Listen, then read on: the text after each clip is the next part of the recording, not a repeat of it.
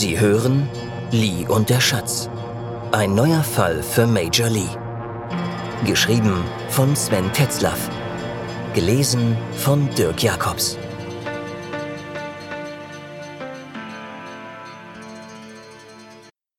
Sirche Yuan. Hans Hinrichs.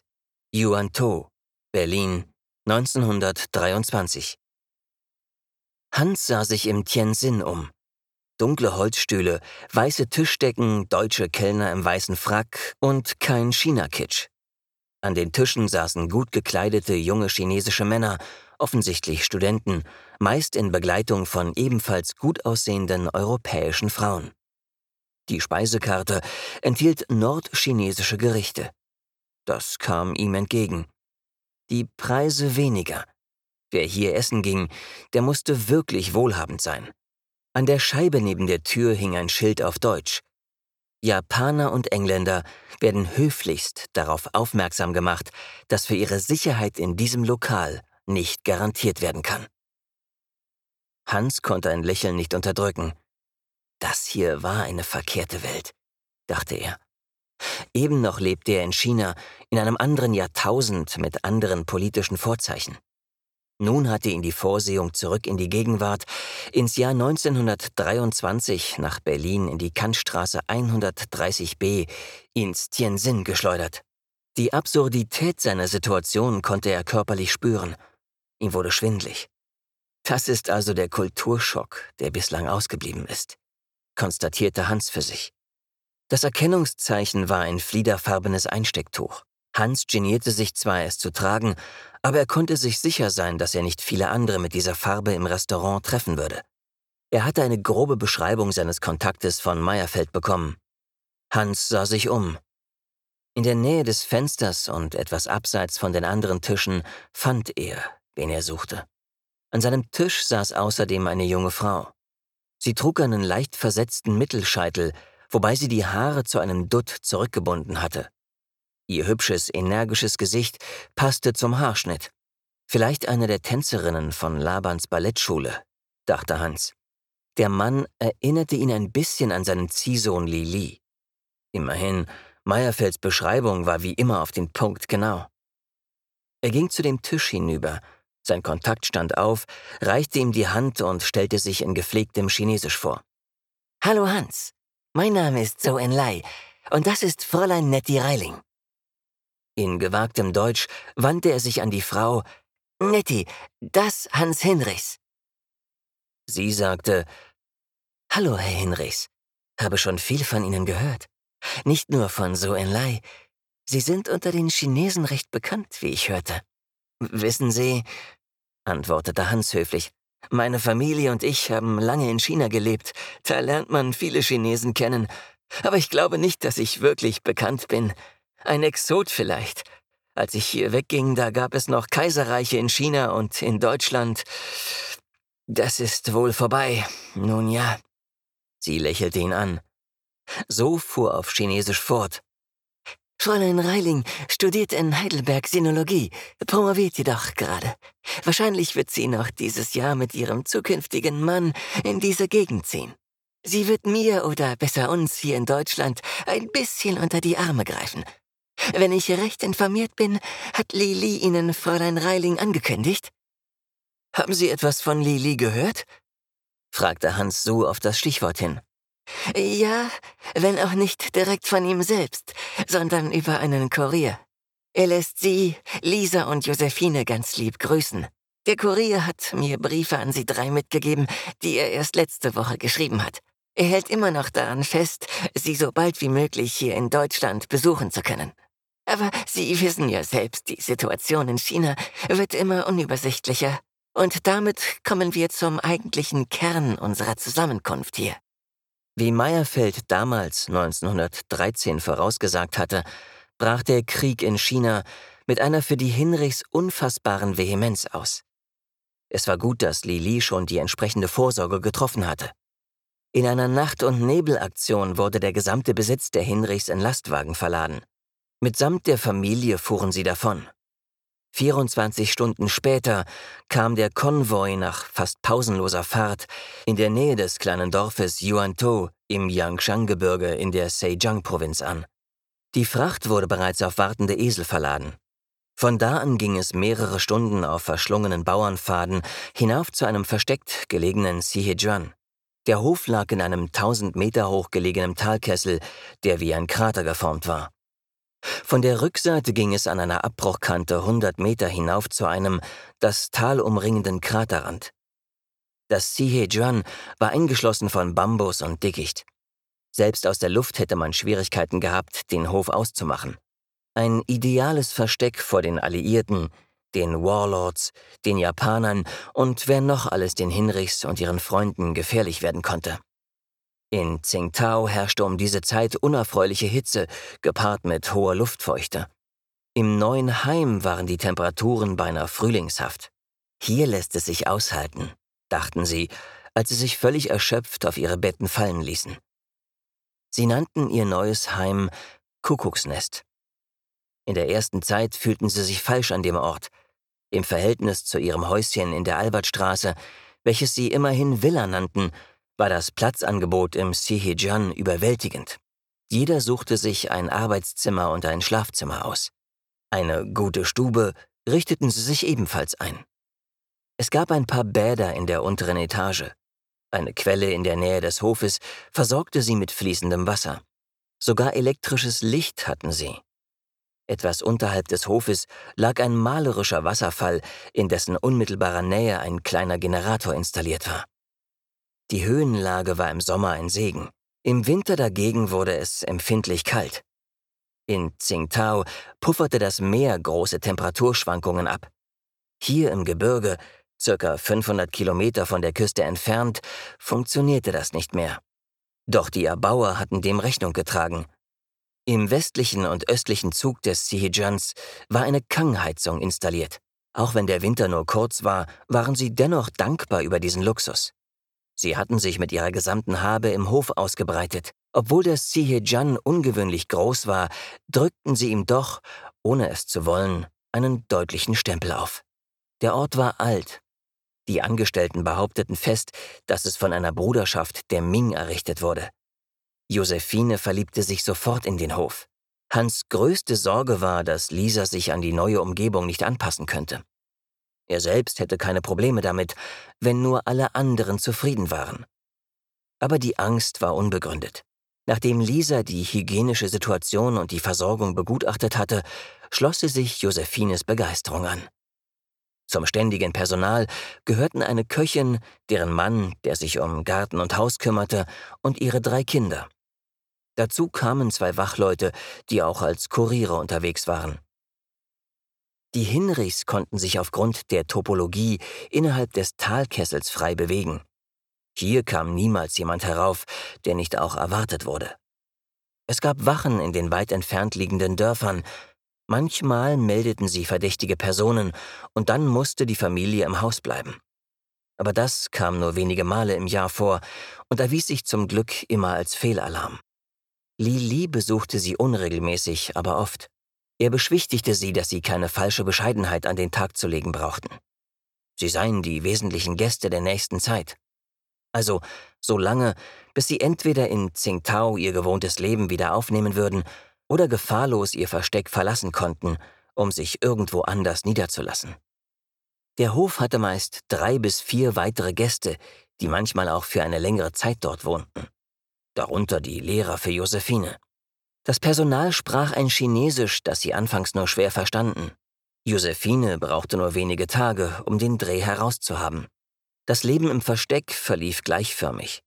Die einzigen Herausforderungen waren in der Tat das Wetter und die unbekannte Umgebung.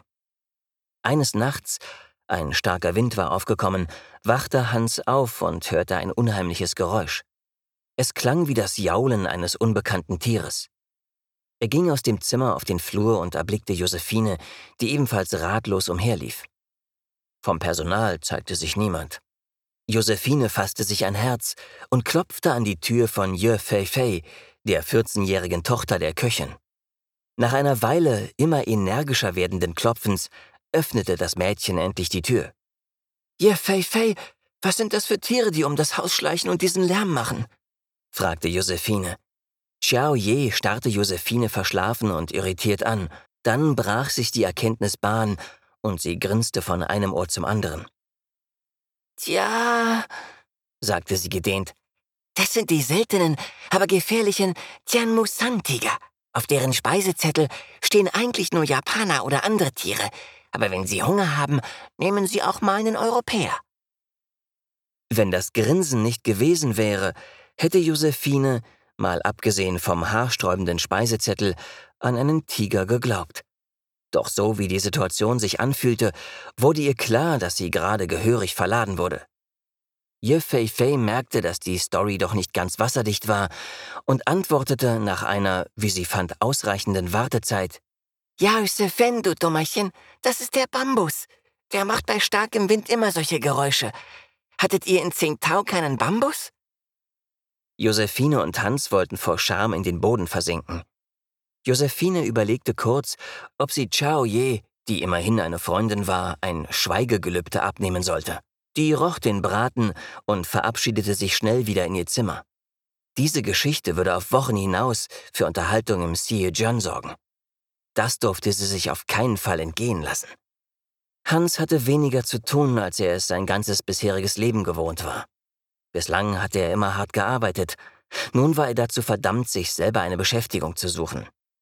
Lisa hatte sofort damit begonnen, die Kinder und Teile des Personals zu unterrichten.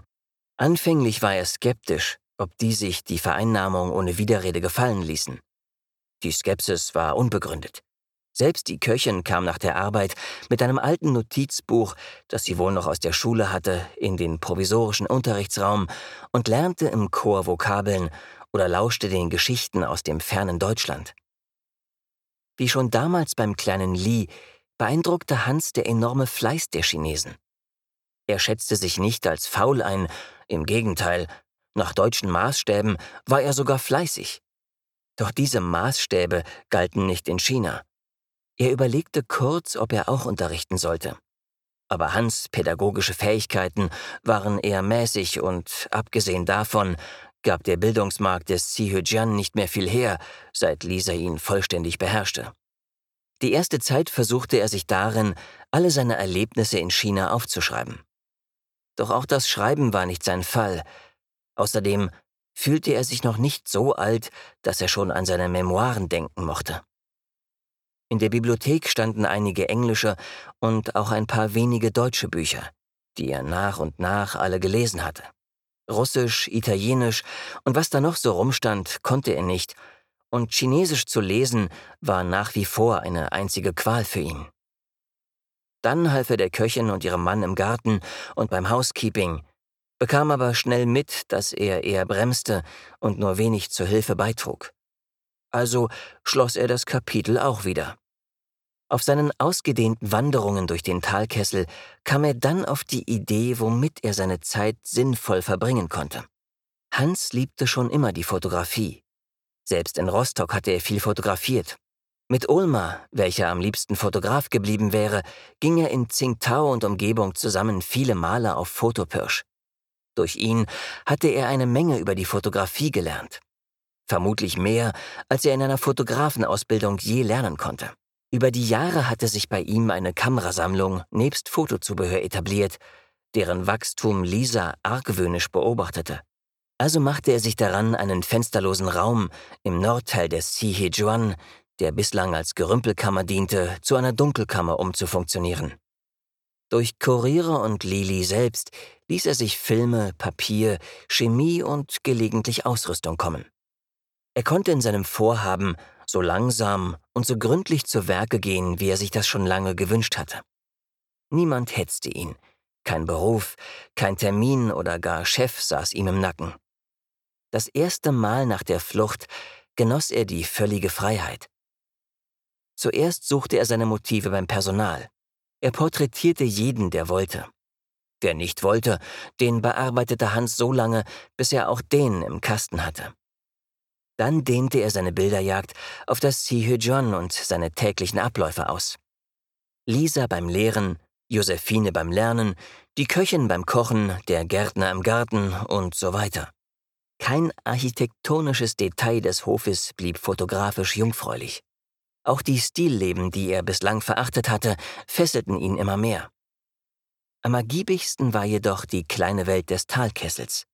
Sie bot eine unermessliche Fülle an Motiven. Die nicht abzulichten, scheiterte vor allem an der Verfügbarkeit von Film- und Trockenplatten. Hans sortierte seine Serien thematisch und Josephine versah sie mit der, wie sie fand, notwendigen Kalligraphie. Mit der Zeit stapelten sich hunderte Fotoalben in der Bibliothek. Lili nahm gelegentlich welche mit und veröffentlichte sie für Hans in europäischen und amerikanischen Verlagen unter dem Pseudonym Bertha Craven, was er irgendwann mal zu B. Craven abkürzte. Zu ihrer aller Überraschung verkauften sich die Bücher in Amerika gut, sodass sie unverhofft zu einem stetigen Einkommen gelangten, welches Lee für sie verwaltete. Wenn Hans nicht gerade fotografierte, für die fotografische Rundschau Artikel schrieb oder in der Dunkelkammer stand, dachte er darüber nach, wie er seine nächsten Motive in Szene setzen sollte. Am Abend berichteten Lisa und Hans sich gegenseitig, wie ihr Tag verlaufen war, welchen Schwierigkeiten sie begegnet waren und was sie demnächst tun würden. Ihre Welt war geschrumpft, doch sie fühlten sich gut. Sie waren glücklich. Josephines Leben verlief auch im Sihejuan nicht ganz so frei, wie sie sich das ursprünglich gedacht hatte. Zum einen wurde sie, anders als Hans, in das tägliche Einerlei des Hofes einbezogen. Sie musste im Garten, in der Küche oder wo sie sonst gebraucht wurde, anpacken. Niemand sah in ihr eine privilegierte Europäerin, als die sich auch Josephine selbst nie sah, sondern als eine von ihnen. Wer so fluchen konnte, der musste chinesisch sein. Schon zwei Monate nach ihrer Ankunft zog der erste Privatlehrer ein. Ihre Eltern und Lee ließen keine falschen Hoffnungen aufkommen. Sie waren zwar in der Diaspora, das hieß aber nicht, dass sie nicht alle schulischen Abschlüsse machen konnte. Also war sie neben dem Job der Hausangestellten auch noch die Schülerin und später Studentin mit einem randvollen Arbeitspensum. Li Li organisierte, dass Josephine inkognito nach Shanghai reisen konnte, wo sie die nötigen Examen ablegte. Als Frau mit einem fast akzentfreien Englisch und einem gänzlich akzentfreien Chinesisch erregte sie weder bei den Japanern noch bei den Briten und Franzosen Verdacht. Sie wäre zwar gerne öfter gereist, doch jede Reise bedurfte eines enormen logistischen Aufwandes. Passierscheine wurden gefälscht, Bestechungen flossen und immer musste man auf der Hut sein, dass nicht doch irgendjemand etwas gründlicher hinschaute. Im Sihejuan gab es kein Radio. Dementsprechend bekamen sie dort oben fast nichts davon mit, was sich gerade in der Welt tat. Was Josephine dann auf den Touren lesen und hören musste, erschütterte sie mehr, als sie sich eingestehen mochte. Diesmal war es nicht irgendwie Krieg, sondern es war die Mutter aller Kriege. Sie war mit verschiedenen Nationalitäten aufgewachsen. Ihre Mitschüler in Tsingtao kamen aus aller Herren Länder. Nun gingen sie sich gegenseitig an die Gurgel, als wenn es all diese Jahre nicht gegeben hätte. Die Welt musste verrückt geworden sein. Selbst Dichter, die sie über all die Jahre, seit sie lesen konnte, verehrt hatte, übten sich plötzlich in dumpfem, patriotischen Geschwurbel der primitivsten Art. Niemand, selbst der größte Feingeist schien vor dieser Seuche sicher. Sie hätte von all dem am liebsten nichts gehört und gesehen, und sehnte sich in ihre kleine, aber heile Welt auf ihrem Berg zurück. Selbst Hans und Lisa gegenüber berichtete sie nur das Nötigste. Und auch Li Li hielt sich an die unausgesprochene Regel, die Eltern nicht unnötig zu beunruhigen. Irgendwann würden sie aus ihrem Versteck hervorkommen können.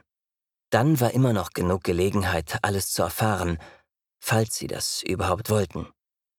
Verdrängen und ignorieren war nun auch Josephines Devise.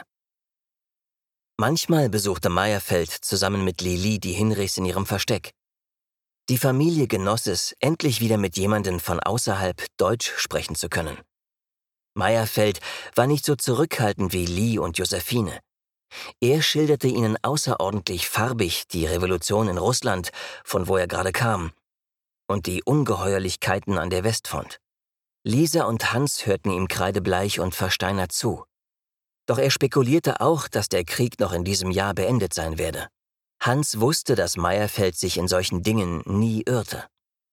Nach seiner Ansicht wäre in einer absehbaren Zeit der Weg für Deutsche nach und von Deutschland wieder frei. Bis dahin wären gerade die Japaner ganz wild auf Kriegsgefangene, die sie sofort nach Japan zur Zwangsarbeit deportierten. Hans fragte sich ein weiteres Mal, wie Meyerfeld sich durch alle diese Unwägbarkeiten hindurchschlängelte. Meyerfeld fragte Josephine, was sie studieren wollte, wenn der Tag gekommen sei. In Beijing wurden die ersten Frauen immatrikuliert, und es würde nicht mehr lange dauern, bis auch in Shanghai die Schranken fielen. Falls sie denn in China bleiben wolle. Josephine war als kleines Kind zu Besuch in Deutschland gewesen. Das war das einzige Mal. Sie konnte sich kaum noch daran erinnern. Aber sie wusste, Deutschland war für sie ein fremdes Land. Viel fremder als China. Dennoch war die Verlockung groß, sich für Deutschland zu entscheiden. Es würde noch etwas Zeit vergehen, bis sie wieder Pläne machen konnten. Ich weiß nicht, antwortete Josephine auf Meyerfelds Frage. Vielleicht sowas wie Marie Curie oder Ricarda Hoch. Oder beides? Tja, was liegt dir denn näher? Die Naturwissenschaft oder die Literatur? Übrigens muss seine Karriere nicht zwangsläufig in einen Nobelpreis münden, bemerkte er spitz. Zwischen den beiden Polen gibt es noch Medizin, Maschinenbau, Sinologie, Architektur und was weiß ich noch alles. Zoologie vielleicht. Dann kannst du die Ernährungsgewohnheiten der Tianmusan-Tiger erforschen. Stocherte Klaus Meyerfeld in einer alten Wunde. Hans wurde rot. Etwas ernster fuhr Meyerfeld fort. Ohne dich nerven zu wollen. Aber so unendlich lange solltest du eine Entscheidung selbst, wenn sie vorläufig ist, nicht mehr hinausschieben. Es ist egal, ob du zwischendrin nochmal wechselst, aber meiner Meinung nach solltest du wenigstens mit der Suche anfangen. Josephine kannte Meyerfeld gut genug, um zu wissen, dass diese Fragerei und seine Ansprache auf ein konkretes Ziel lossteuerten. Und so rückte er nach einer Weile mit der Sprache heraus. Lee und ich haben einen guten Freund, der in Leipzig Psychologie, Philosophie und Kunstgeschichte studiert hat. Sein Name ist Sai Yuan Pai. Er hat ziemlich viel um die Ohren im Moment, aber es ist uns gelungen, ihn das Jahr über immer mal für ein paar Wochen als Lehrer für dich zu gewinnen. In der übrigen Zeit wird ein Kollege von ihm seinen Lehrplan fortsetzen. Meyerfeld lächelte sie unschuldig an. Ich nehme an, du bist begeistert. Lisa und Hans freuten sich ehrlich. Nachdem Josephine alle nötigen Voraussetzungen für eine höhere Bildung, auch auf dem Papier, erbracht hatte, vertrödelte sie ihrer Meinung nach die Tage im Sihejian. Vielen Dank, Onkel Klaus. Was würde ich mit meiner überbordenden Freizeit auch sonst anfangen, als zu lernen? Da wäre mir ja glatt langweilig und die Decke fiele mir auf den Kopf. Du und Lee, ihr habt mich gerettet. Danke, danke, sagte sie dramatisch. Die gesamte Gesellschaft amüsierte sich über ihre Einlage. Lee sagte, Liebe Schwester, ich erkenne ein besonderes Talent in dir. Vielleicht sollten wir Oper dem Lehrplan hinzufügen?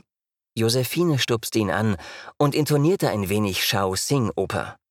Laut genug, dass die Köchin gelaufen kam, um nach dem Rechten zu sehen. Das Ende ihrer erzwungenen Versteckspielerei kam, wie Meyerfeld es vorausgesagt hatte.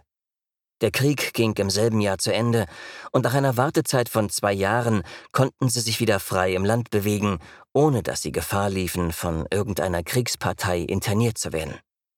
Mit der Revolution in Russland bot sich ein neuer Feind im Osten an. Auf den konzentrierten sich die ehemaligen Feinde nun mit ganzer Kraft.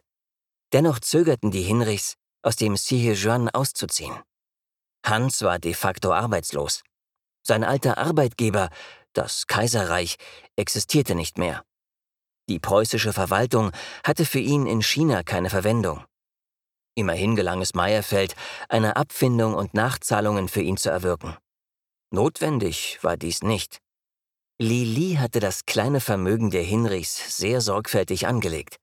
Hinzu kamen die regelmäßigen Einnahmen aus den Buchverkäufen. In ihrem Versteck hatten sie praktisch keine Kosten selber zu tragen. Als Lili, Hans und Lisa ihre Vermögensverhältnisse auseinandersetzte, wurde den beiden bewusst, dass sie bei ein bisschen Achtsamkeit nie mehr arbeiten müssten. Ihr Geld war in allen möglichen Ländern und Formen angelegt. Ein Rentierdasein zu führen, konnte sich das Paar nicht vorstellen. Sie wären gerne im Sihejuan geblieben und hätten gleichzeitig ihren Radius in die umliegenden Dörfer erweitert. Doch Li Li hielt das für keine gute Idee. Das Versteck würde vielleicht in der Zukunft wieder als ein solches dann für andere Menschen dienen müssen. Das war schließlich die Bestimmung, mit der es in längst vergangenen Zeiten errichtet wurde. Es nutzte nichts, sie würden nach Shanghai umziehen müssen. Nach beinahe sechs Jahren Einsiedelei sollten sie nun in eine Zwei-Millionen-Stadt umziehen. Josephine war kaum noch zu bremsen, Lisa und Hans blieben skeptisch. An ihrem letzten Abend bat Lee die beiden um ein Gespräch. Warum so förmlich, Zhao Li? fragte Hans. Ich will nicht lange um den heißen Brei herumreden, sagte Li Li gänzlich unchinesisch. Ihr wisst längst, dass ich für eine mächtige Organisation arbeite, wobei arbeiten eigentlich das falsche Wort ist. Diese Organisation, wir nennen sie die Bruderschaft der drei Siegel, sind meine Berufung und meine Bestimmung. Ihr braucht nicht alles über diese Vereinigung wissen, auch zu eurem Schutz, aber so viel solltet ihr wissen, dass wir immer auf der Seite der Gerechten stehen. Unsere Wurzeln reichen weit in die chinesische Geschichte zurück. Seit den Ming operieren wir nicht mehr offen. Wir waren der größte Feind der Qing, ohne dass die überhaupt wussten, dass es uns gibt. Zu uns gehörten über die Jahrhunderte viele bekannte Menschen. Das ist heute nicht anders, wie ihr sicherlich schon geahnt habt. In dieser langen Zeit haben wir uns über den gesamten Planeten ausgebreitet, und selbstverständlich sind nicht mehr nur Chinesen in unseren Reihen. Naja, und es sind auch nicht nur Brüder, wir haben viele Schwestern. Lee lächelte sie an, und auch dies schon seit Jahrhunderten. Auch wenn wir mit den drei Harmonien einiges in der Geschichte gemeinsam hatten, haben wir mit denen nichts zu tun. Wie gesagt, wir sind die Guten. Das ist nicht einfach so dahingesagt. Wenn man etwas tiefer schürfen würde, könnte man bei vielen Ereignissen der Weltgeschichte unsere Handschrift wiedererkennen. Wenn man weiß, wonach man suchen muss. Er hielt einen Augenblick inne und überlegte. Dann fuhr er fort, obwohl zu uns die hellsten Köpfe und größten Geister einer jeden Epoche gehören, sind wir nicht unfehlbar.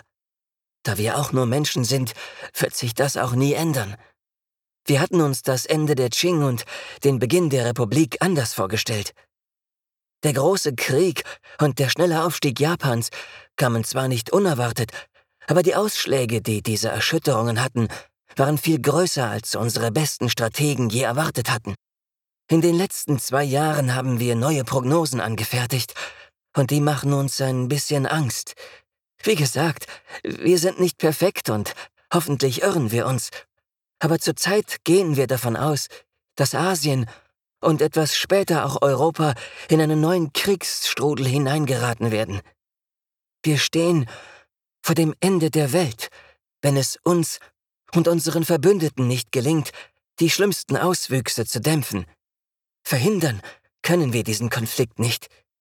Wir müssen uns auf den Sturm vorbereiten.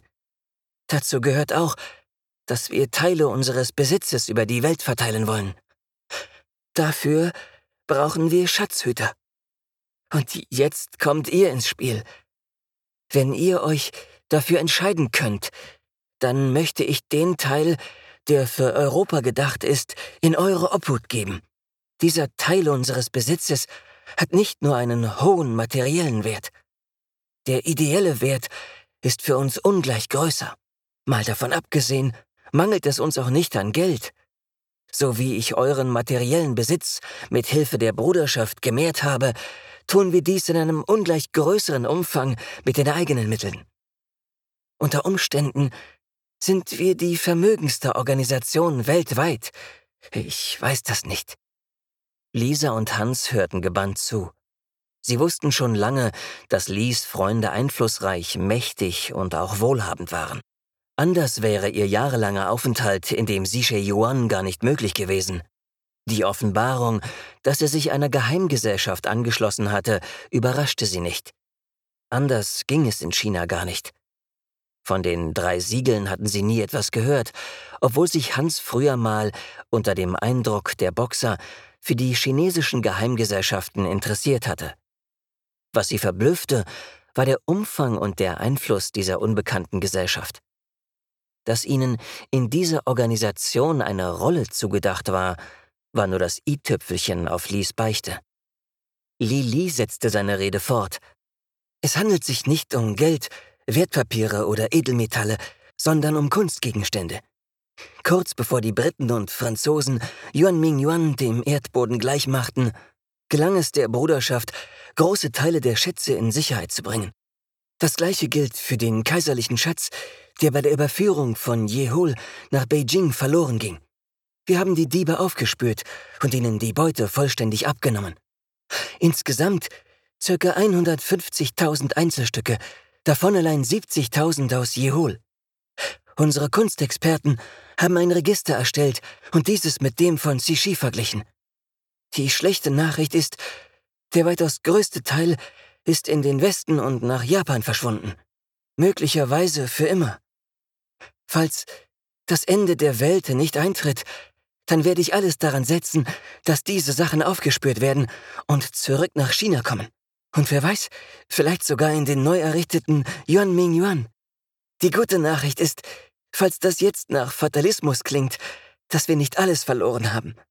Dieser Schatz soll in Deutschland so lange versteckt werden, bis die Bruderschaft beschließt, dass die Zeit für eine Rückkehr nach China gekommen ist.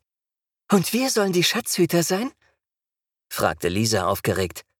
Ja, antwortete Lee. Macht euch keine Sorgen. Ein Versteck existiert bereits, und auch für die Logistik ist gesorgt.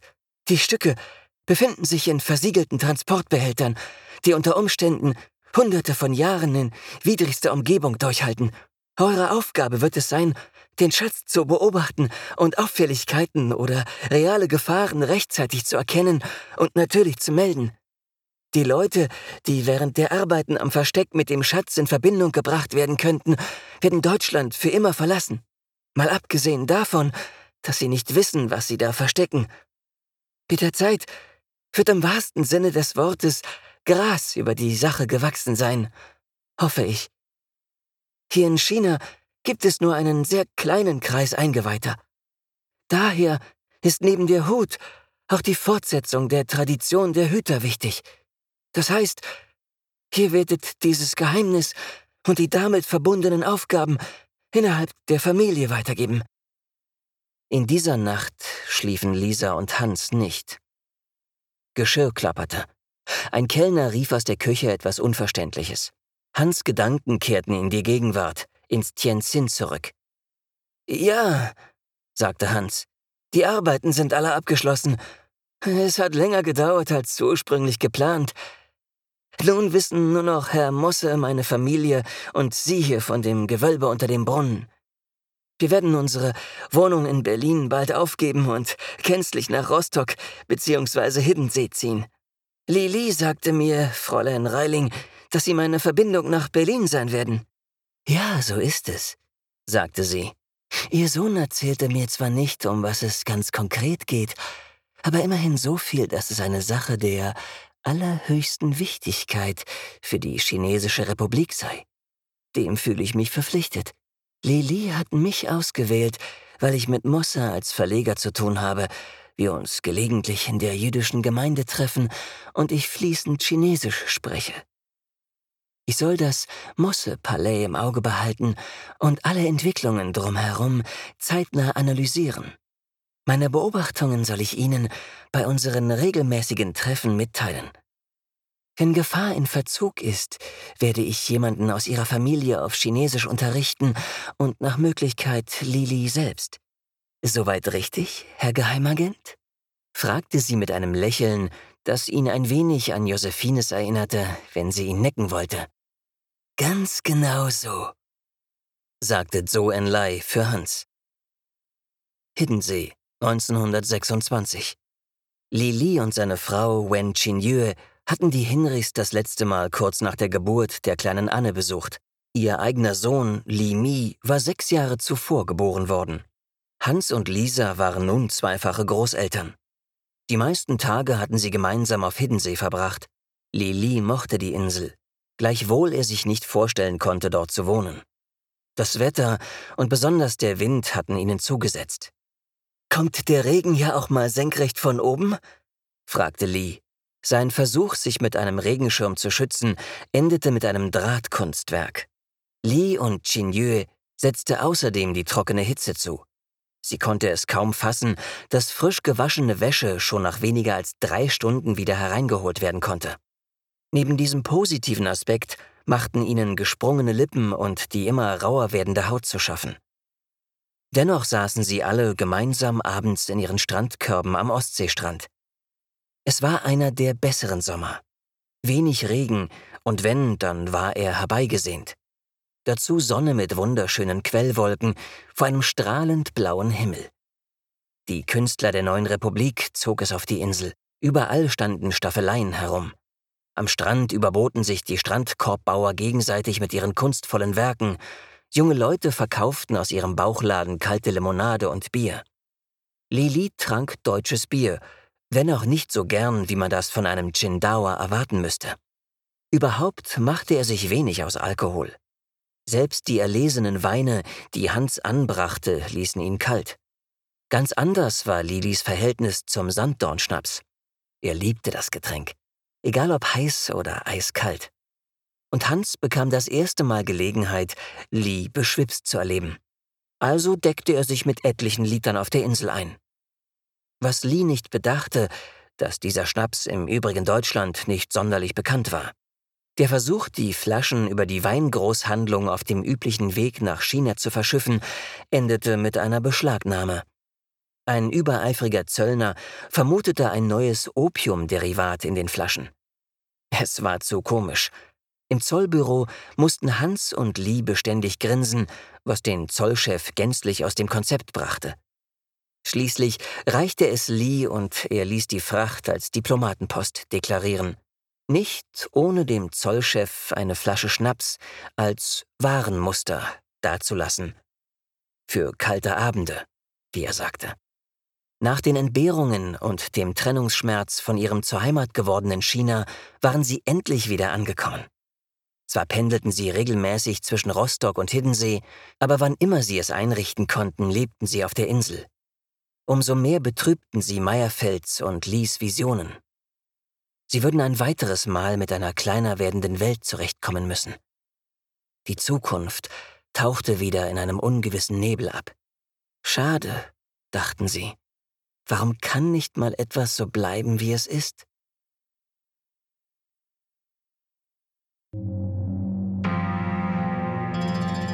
Sie hörten Lee und der Schatz. Ein neuer Fall für Major Lee. Geschrieben von Sven Tetzlaff. Gelesen von Dirk Jacobs. Vielen Dank fürs Zuhören.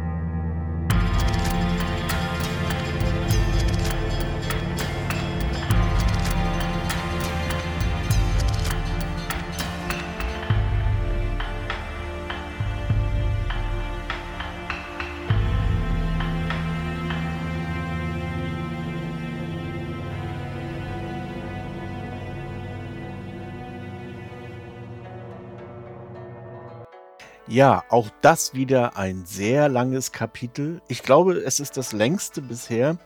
Und es gibt eigentlich auch zu diesem Kapitel eine ganze Menge zu sagen.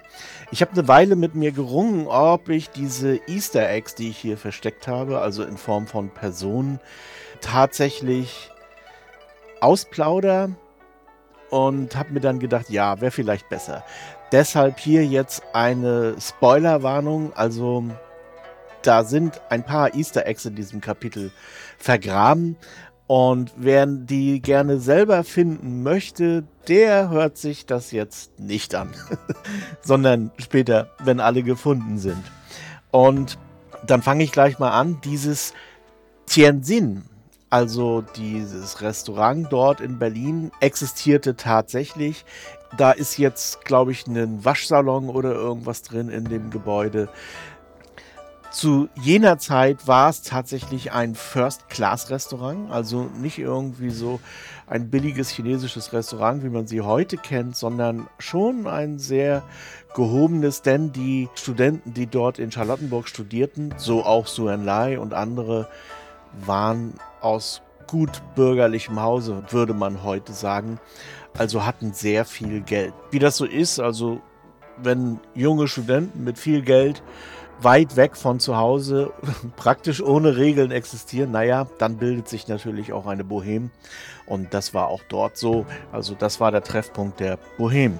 Su Enlai, habe ich schon erwähnt, war einer der Gründer der Kommunistischen Partei in China, aber eben wie alle anderen außer Mao Zedong aus sehr gutem Haus. Seine Familie war reich und er hatte eigentlich auch eine klassische bürgerliche Bildung in Paris, in Berlin und so weiter genossen.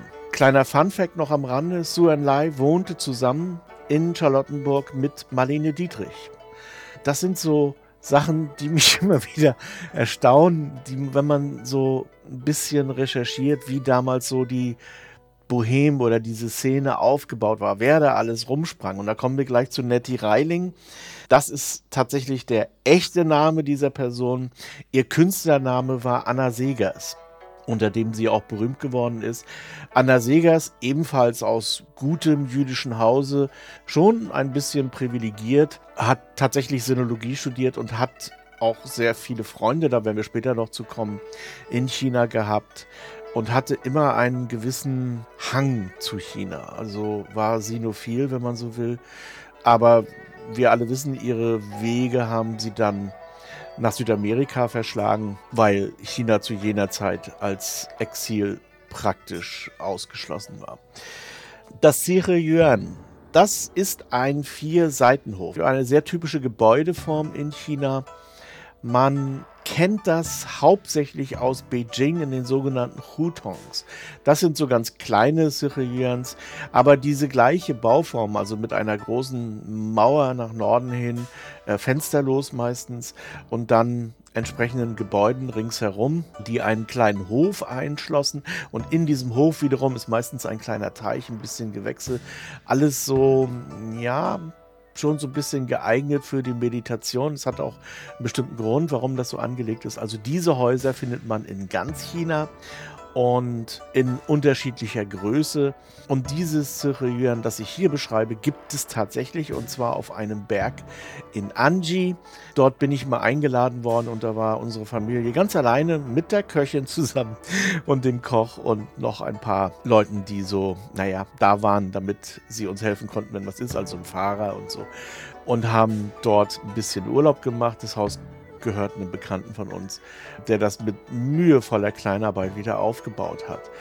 Und wie ich finde, auch sehr schön. Ich werde in den Shownotes entsprechende Bilder dazu posten. Und dieses Siriyuan ist jetzt so ein Gemisch aus einem, also der Ort ist eigentlich in der Nähe des Grand Canyon, also zur Grenze nach Anhui von Zhejiang. Aber das Siriyuan, was ich hier beschreibe, befindet sich in Anji. Die erwähnte Kang-Heizung ist etwas, was es eigentlich eher so im Norden gibt. Und meines Wissens kommt die sogar aus Korea. Aber reiche Chinesen, also gerade auch in solchen Zirkelhüans auf den Bergen, weil da oben kann es schon empfindlich kalt werden, haben sich diese Luftheizung oder Hypokaustenheizung, wie die Römer sie genannt haben, in ihre Gebäude installiert. Ein sehr ausgeklügeltes System, sehr interessant und wie gesagt, hat eine Entsprechung im alten Rom und diese römische Hypokaustenheizung hat sich dann später irgendwann auch so in unsere Fußbodenheizung entwickelt. Also das nur mal am Rande für diejenigen, die sich für die Technikgeschichte interessieren. Also ja, eins der Easter Eggs hier. Bambus im Wind. Den Tianmusan-Tiger gibt es tatsächlich. Also es gibt Tianmusan-Tiger oder gab. Ich weiß nicht, ob da in den Bergen dort jetzt noch Tiger existieren. Ich hoffe mal nicht, weil wir sind öfter wandern. Aber wenn Bambus sich im Sturm bewegt, dann erzeugt das wirklich eine Geräuschkulisse, die sehr beeindruckend ist. Und dieses Erlebnis habe ich tatsächlich gehabt. Ich bin aufgestanden und habe mich gewundert, was sind das für Schreie, für komische Geräusche da bis mich die Leute so ein bisschen mitleidig angesehen haben und gesagt haben, ja, das ist der Bambus, der hier im Wind gerade diese, diese eigenartigen Geräusche macht. Das passt nicht zu jedem Bambus und nicht überall. Also wenn die zu dicht stehen, bewegen sie sich nicht in dem Maße. Aber in dem Falle hier war das so. Zur Fotografie, ja, das Thema zieht sich ja hier immer wieder durch und auch da habe ich ein kleines Easter Egg vergraben. Das ist vielleicht ein bisschen albern, aber ich muss das unbedingt mit reinnehmen. B. Traven, B. Craven. da war natürlich eine gewisse Ähnlichkeit, auch eine unbekannte Person. Ich habe mir gedacht, warum sollte nicht Hans B. Traven sein? Das passt doch eigentlich ganz gut. Nächste Easter Egg ist Tsai Yuan Pai. Tsai Yuan Pai ist eine reale Person gewesen ein Intellektueller, der in Leipzig studiert hat und der in China, in Hongkong und vor allen Dingen auch in Hanzhou Universitäten gegründet hat. Einer der wichtigsten Personen in der Erziehung, in der Bildung in China und ist, wie gesagt, auch jemand, der mit Deutschland sehr verbunden war. Die berühmteste Schule, die berühmteste Kunstschule Chinas, die Academy of Art in Hanzhou, ist eine Gründung von Tsai Yuanpei. Ähm, und insofern kann sich Josephine natürlich darüber freuen, dass er ihr Lehrer war. Was den Schatz betrifft, ja, diese Kunstschätze sind verschwunden und man weiß bis heute nicht wohin. Also bekanntlich haben die Engländer und Franzosen Yuan Ming ausgeräumt und alles geraubt oder zerstört, wie auch immer. Und vieles davon ist bis heute verschwunden. Es gibt allerdings Register. Dieses Xi-Register existiert. Also die Gegenstände sind bezeichnet, aber man weiß bis heute nicht, wo die sind. Vieles ist sicherlich in England angekommen, beziehungsweise in Frankreich.